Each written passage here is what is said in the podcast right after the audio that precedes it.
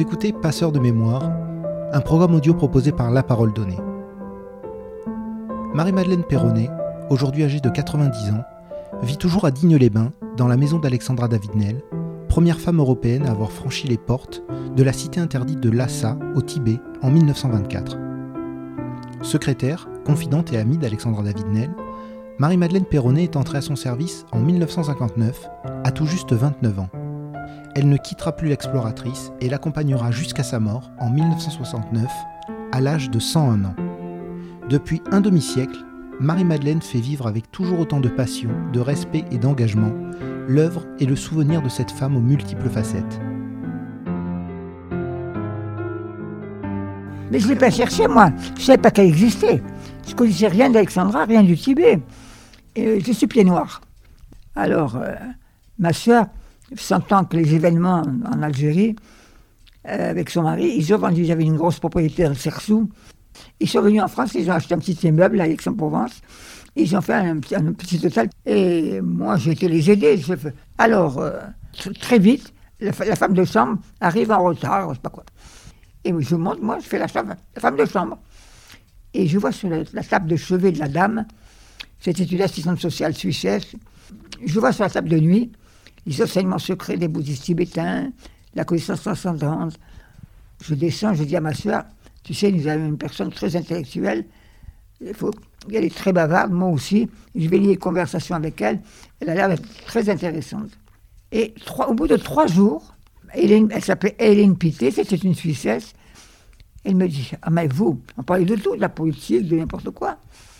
Et elle me dit Qu'est-ce que vous feriez bien avec mon ami J'ai qui est votre ami, madame Elle pontifie un peu. Elle me dit Madame Alexandra David-Nel. Moi, j'ai qui c'est ça Elle me dit Comment? Vous êtes française? Vous ne savez pas que la plus grande exploratrice du siècle, c'est Alexandra David-Nel Je dis Madame, Parlez-moi de la veuve, de l'orphelin, des quand je, m'occupe de tout, mais je ne connais pas Nel. elle m'a dit, je vais vous présenter à elle. Ben, D'accord, madame. J'arrive à l'hôtel Sexus, à 5 minutes de l'hôtel de chez ma soeur. Elle est une dame euh, dans son fauteuil. Elle me regarde. Asseyez-vous, mademoiselle. Comment vous appelez-vous? Quel âge avez-vous? Que faisiez votre père dans la vie? Elle me fait une interview en règle. Et quand elle a fini, elle me dit Au revoir, mademoiselle. Je redescends chez ma soeur. À peine arrivé, là, je suis cinq minutes. Euh, mon beau-frère qui me dit On t'appelle du Sexus. Mais je dis Mais j'en sors. Le téléphone sonne de nouveau. La directrice me dit Madame Lachelot à l'époque. Son nom me revient. Elle me dit euh, Madame Nel veut vous voir de toute urgence. Mais je dis Madame, je sors de chez elle. Enfin bon, je remonte. Je remonte. Elle me dit Mademoiselle, ne me quittez pas. Je vais mourir dans deux heures. Je ne sais pas une ingrate. Restez avec moi. Puis j'ai pu quitter.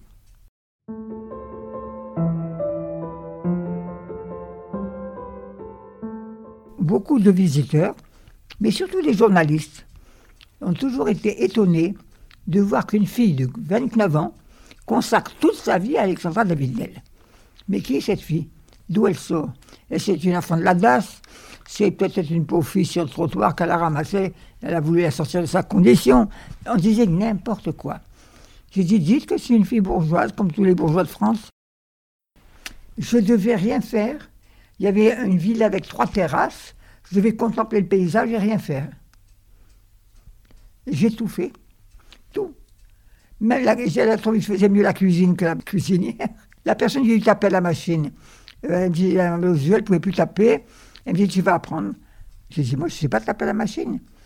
J'ai appris tout ça lundi, mardi, euh, même pas trois semaines après. J'écrivais à Christian Fouché, le ministre, une date. Et j'ai tout appris sur le tas. Elle m'a dit qu'elle allait mourir dans deux heures. Je l'ai cru, moi. Mais bon, dix ans plus tard, elle était toujours à deux heures de la mort. Voilà. Mais monsieur, en réalité, c'est la guerre d'Algérie qui m'a fait rester là. J'ai dit, je serai un colis de moins ramené.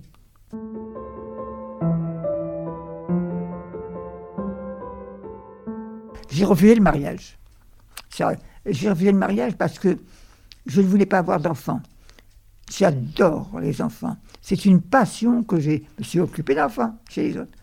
Mais vous savez, monsieur, pour les mettre dans ce monde, il y a de quoi réfléchir avant de mettre un enfant au monde. Je crois qu'on ne réfléchit pas beaucoup. on fait des gosses, on ne peut pas les nourrir. Moi, l'enfance m'a terriblement marqué. J'ai connu que la guerre, moi. Là, maintenant, je suis cloîtré à cause des difficultés que j'ai connues, que je connais. Mais avant, j'étais cloîtré à la maison C'est le, le monde venait à moi. Mais moi, je n'allais pas au monde. Moi, je suis né à la mort d'Alexandra et encore, même maintenant, parce qu'après, j'ai tout fait toute seule. J'ai tout créé toute seule avec Franck Réguet qui est arrivé. Neuf ans, j'ai été toute seule. Neuf ans avec tous ces documents. Personne pour m'aider. Pas d'argent, parce que si moi j'ai tout l'argent que j'avais, si vous savez ce que j'ai mis pour aider la pour créer la fondation, vous ne me croiriez pas. J'ai pas été le chercher, c'était ça, c'était ça me venait devant mes yeux, il fallait faire face. Une de mes devises quand j'étais jeune, c'était toujours faire face. Et eh ben j'ai toujours fait face. Et à des situations pour lesquelles j'étais pas né du tout, qui ne m'intéressaient pas. Moi, si j'avais eu le choix, mais j'aurais jamais choisi David Nel. Moi, j'ai pas fait, pas, pas fait Sciences Po, j'ai pas fait euh, Langzo, j'ai fait, eh bien, j'ai tout appris toute seule. J'étais là. Euh, euh, tu vas faire ça, tu vas me chercher un livre, je te dicte ça, lis-moi ce passage, comme ça, au jour le jour, j'ai appris sans le savoir. Euh, on avait réussi donc à faire un endroit que je dis unique au monde. Pourquoi? Parce qu'aujourd'hui, les centres bouddhistes, il y en a partout. C'est à la mode. Mais nous, c'était ni politique ni religieux. C'était Alexandra David Nel et on montrait des aspects de la culture sibérienne. C'est tout on a eu un monde fou, une réussite totale. Comme je disais hier à quelqu'un, depuis l'affaire Dominici, qui a fait parler de, de, Zini dans le monde entier? Nous, enfin Alexandra. «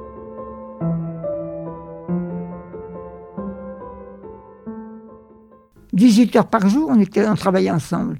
On était toute la journée à travailler ensemble, parce qu'elle écrivait encore des livres. Et elle me faisait faire des recherches dans des livres écrits en langue que je ne connaissais pas. Sors les livres tibétains, c'est pas celui-là, l'autre. C'est un travail difficile, très difficile, mais j'étais là pour l'aider. Tout sortait de l'ordinaire, tout, du matin au soir, tout était extravagant. Tout. On se disputait. Elle m'insultait en tibétain, moi j'insultais en arabe. tout le monde se demandait comment. On m'avait dit, des amis à elle, qu'il aimait beaucoup, il me dit Marie-Madeleine, vous pouvez être dévouée, vous pouvez faire ce que vous voulez, vous ne tiendrez pas le coup. Personne n'a tenu le coup avec elle. Il n'y a que nous parce qu'on est ses amis. Vous ne tiendrez pas. Mais j'ai connu que 63 ans, parce que je parle toujours d'elle. Elle ne m'a pas quitté. Je suis habité par cette femme. Vous savez, quand, quand je suis rentré dans la maison, quand on est allé l'incinérer au cimetière Saint-Pierre à Marseille, quand elle est morte, euh, c'était combien, je ne me rappelle plus. 11 jours d'agonie, je crois. J'ai dit dans mon livre. Là, je fais une erreur. 11 ou 13 jours. Il y avait une paillasse à côté d'elle, je ne l'ai pas quittée. J'ai vu son dernier soupir. Pour ma mère et mon père, la même chose. Parce que j'ai choisi trois personnes âgées en même temps. Ça n'a pas été facile. Et il n'y avait pas le matériel qu'on a aujourd'hui. Ça, a été très difficile. Mais quand elle est morte, comme quand mon père est mort. Mais j'étais contente. J'avais été jusqu'au bout.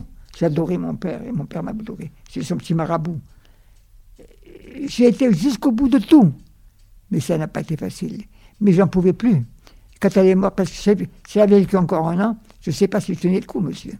Il m'arrivait de me coucher par terre devant les escaliers. Je ne pouvais plus avancer. Je remontais, je me tirais sur les... Je n'en pouvais plus. 13, 10 ans, 18 heures par jour, sans dimanche ni jour férié. Ça a été très dur.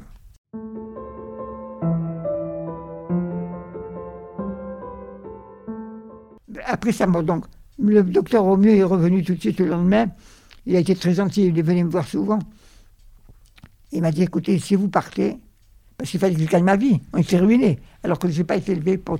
au travail, oui, mais pour me dévouer, pas pour gagner ma vie. Ma vie a été gagnée par mes parents. Je n'ai pas pensé une seule seconde, mais qu'est-ce que tu vas devenir? Rien, pas une seconde. Mais le docteur Romu est venu, il m'a dit, si vous partez, on serait très embêtés, parce que nous, on ne sait pas ce qu'il faut faire avec tous ces documents. On vous emploie à la mairie. Et voilà. C'est le maire qui a pensé pour moi. Moi, finalement, j'ai rien voulu, tout m'a été imposé. Tout m'a été imposé. Euh, beaucoup de gens me disent ce que vous avez fait, c'est admirable. Je dis non. Ce que j'ai fait, c'était normal. Que... Vous avez lu les lettres à son mari. Trois ans, j'ai travaillé là-dessus. Et l'inventaire des photos. Le plus grand puzzle de ma vie. Il y avait des, photos, mais je ne savais pas ce que c'était. J'ai tout fait tirer. Je me retrouve avec des centaines de clichés, des centaines de plaques de verre. Sur deux ans, j'ai réussi à tout clasher, mais un travail considérable. Et pendant que j'étais là-bas, ma mère qui gardait la maison, si elle recevait, un visiteur, elle me téléphonait, viens vite, il y a un visiteur. Je venais. Une heure pour la visite, tu reviens, tu ne sais plus où tu en es. Il faut recommencer le cas que j'avais choisi. Mais le travail que j'ai fait là-dedans, je ne peux pas vous savoir. Alors, comme je dis toujours, ce que j'ai fait, c'était normal, mais les conditions dans lesquelles j'ai tout exécuté, tout a été difficile. Il n'y a pas quelque chose pour moi qui a été facile dans la vie. Toujours difficile. Il a fallu que je lutte pour tout, pour tout, et apprendre toute seule.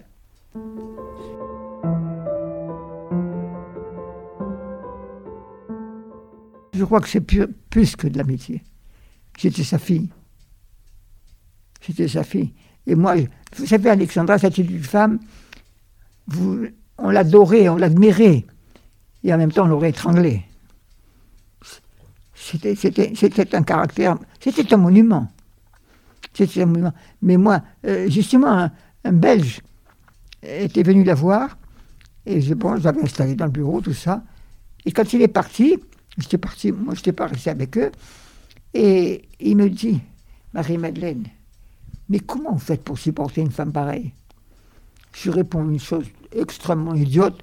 Je dis, oh, vous savez, je l'aime beaucoup. Il me dit, non, vous ne l'aimez pas. Il me dit, Marie-Madeleine, un tissu, c'est du fil et de la trame. Ou vous avez le fil en commun, ou de la trame, mais vous avez des points communs. Et c'est vrai, elle en très grand, moi en tout petit, on a beaucoup de points communs. Beaucoup.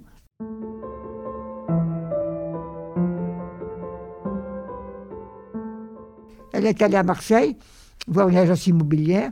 Elle dit Vous n'auriez pas un coin dans l'arrière-pays où il y a justement quelques montagnes, une petite rivière, pas d'usine La dame, elle dit C'est tout ce qu'il vous faudra. Elle dit Allez voir Dieu, il y a 300 jours de soleil par an. Elle prend le train, elle arrive, elle prend ça, elle achète. Elle a besoin d'un pied à terre. Ça aurait pu être ailleurs, ça a été ça. C'est la vie qui vous oblige à beaucoup de choses. Quand je suis arrivé, moi, ce petit village, enfin, quand je dis petit village, c'est pas péjoratif chez moi. J'ai horreur de la ville. Mais c'était beau, dans ce creux de montagne, ce clocher. J'ai dit, ça, tes parents, comme mon père était de la Drôme, j'ai dit, ben, peut-être que mes parents finiront leur jour ici. J'ai pensé à mes parents. J'ai dit, c'est un endroit formidable. Ils sont venus construire cet immeuble, j'ai un appartement, ils sont venus. Ça, aurait pu être ailleurs, ça a été dit. Moi, j'ai rien voulu dans ma vie ni le bonheur qui m'est arrivé, ni, ni les malheurs non plus. J'ai rien voulu.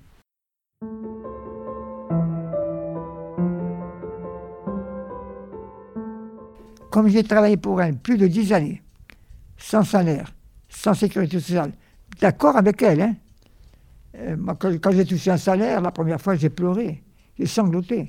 J'ai dit, c'est ce que je me suis dit, c'est une putain, tu te fais payer pour ce que tu fais. Je n'ai pas été élevé pour ça. Les femmes, on ne travaillait pas chez nous. Les parents nous laissaient bien. C'était, autrefois, on était très, des familles très riches, ruine en ruine. Ma mère disait, nous sommes une famille tombée en quenouille. Voilà. Mais, bon, bah, tout le monde appréciait s'occuper de moi, le maire, le maire qui a créé cette, position. Je suis resté quand ma mère vivait encore. Euh, voilà. Et j'ai rien voulu. Alors, Alexandra, elle, en remerciement des, des services que j'avais rendus, parce qu'elle voulait, elle m'avait laissé un terrain, puis elle m'avait laissé la maison. Comment je restaure, moi, la maison? J'étais ruiné d'Algérie, j'avais rien. Alors, euh, et elle a vu que je donnais tout. Je je ne garde rien pour moi. À cause d'un bracelet en or que tout d'un coup elle m'a plus vu, j'avais plus, j'avais plus d'argent, pour, j'ai offert à ma nièce. Et elle a vu, comme je lui les champs, elle m'a dit Qu'est-ce que as fait de ton bracelet? Parce qu'il pouvait sortir difficilement. Alors, je dis, ah, maman, elle voyait tout. J'ai dit, j'ai oublié sans doute sur le lavabo en faisant ma toilette. Va me le chercher. Je peux pas.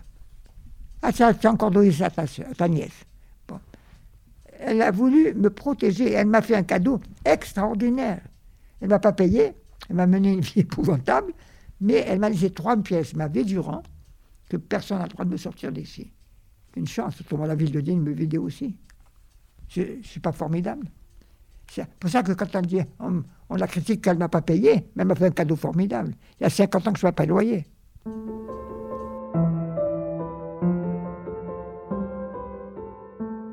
J'ai été nommé le gouvernement, le ministère de, de, des Arts, ils m'ont nommé chevalier des arts et des lettres par rapport au travail que j'avais fait. J'ai réussi à la mort d'Alexandre de faire éditer toute son œuvre. J'ai fait beaucoup de choses. Mais moi, euh, chevalier des arts, mais je m'en fous complètement. ça m'a laissé indifférente. Vous savez, je crois que j'ai eu une vie tellement extraordinaire avec, avec Alexandre, tellement difficile, tellement de difficultés, tellement de travail, que, bon, tant mieux. J'aime mieux que être décoré comme ça que qu'on me critique. Je préfère. Mais honnêtement, je m'en fous. J'ai eu des grands moments aussi de joie, de, euh, de fierté. Moi, j'ai reçu, comme je vous reçois, la reine d'Italie. Marie-Josée. J'ai reçu le prince et la princesse de, de, à côté, là. Euh, aussi, j'ai reçu des rois, des princesses, mais moi, j'étais très ami avec le prince de Grèce et du Danemark. Ben oui, c'était ça. Mais moi, j'ai tout accepté comme ça, ben c'est comme ça. N'ai pas, j'ai tiré aucun orgueil, aucune fierté. D'ailleurs, des gens, des amis d'enfance d'Algérie, qui m'ont découvert à la télévision, je dis, mais comment elle a fait pour être là mais que et, et puis elle dit, on n'ose pas aller la voir. Et certaines sont venues me voir. Et elle me dit, mais vous pouvez y aller. Elle n'a pas changé. C'est toujours la même. Elle retire. Elle dit, elle n'est pas fière. Elle dit, pas du tout. Elle s'en fout complètement. je suis très bizarre. Je suis un paradoxe. non, c'est comme ça. C'est comme ça. Je ne voulais surtout pas une vie banale. Eh bien, je l'ai réussi. Ma vie n'a pas été banale du tout.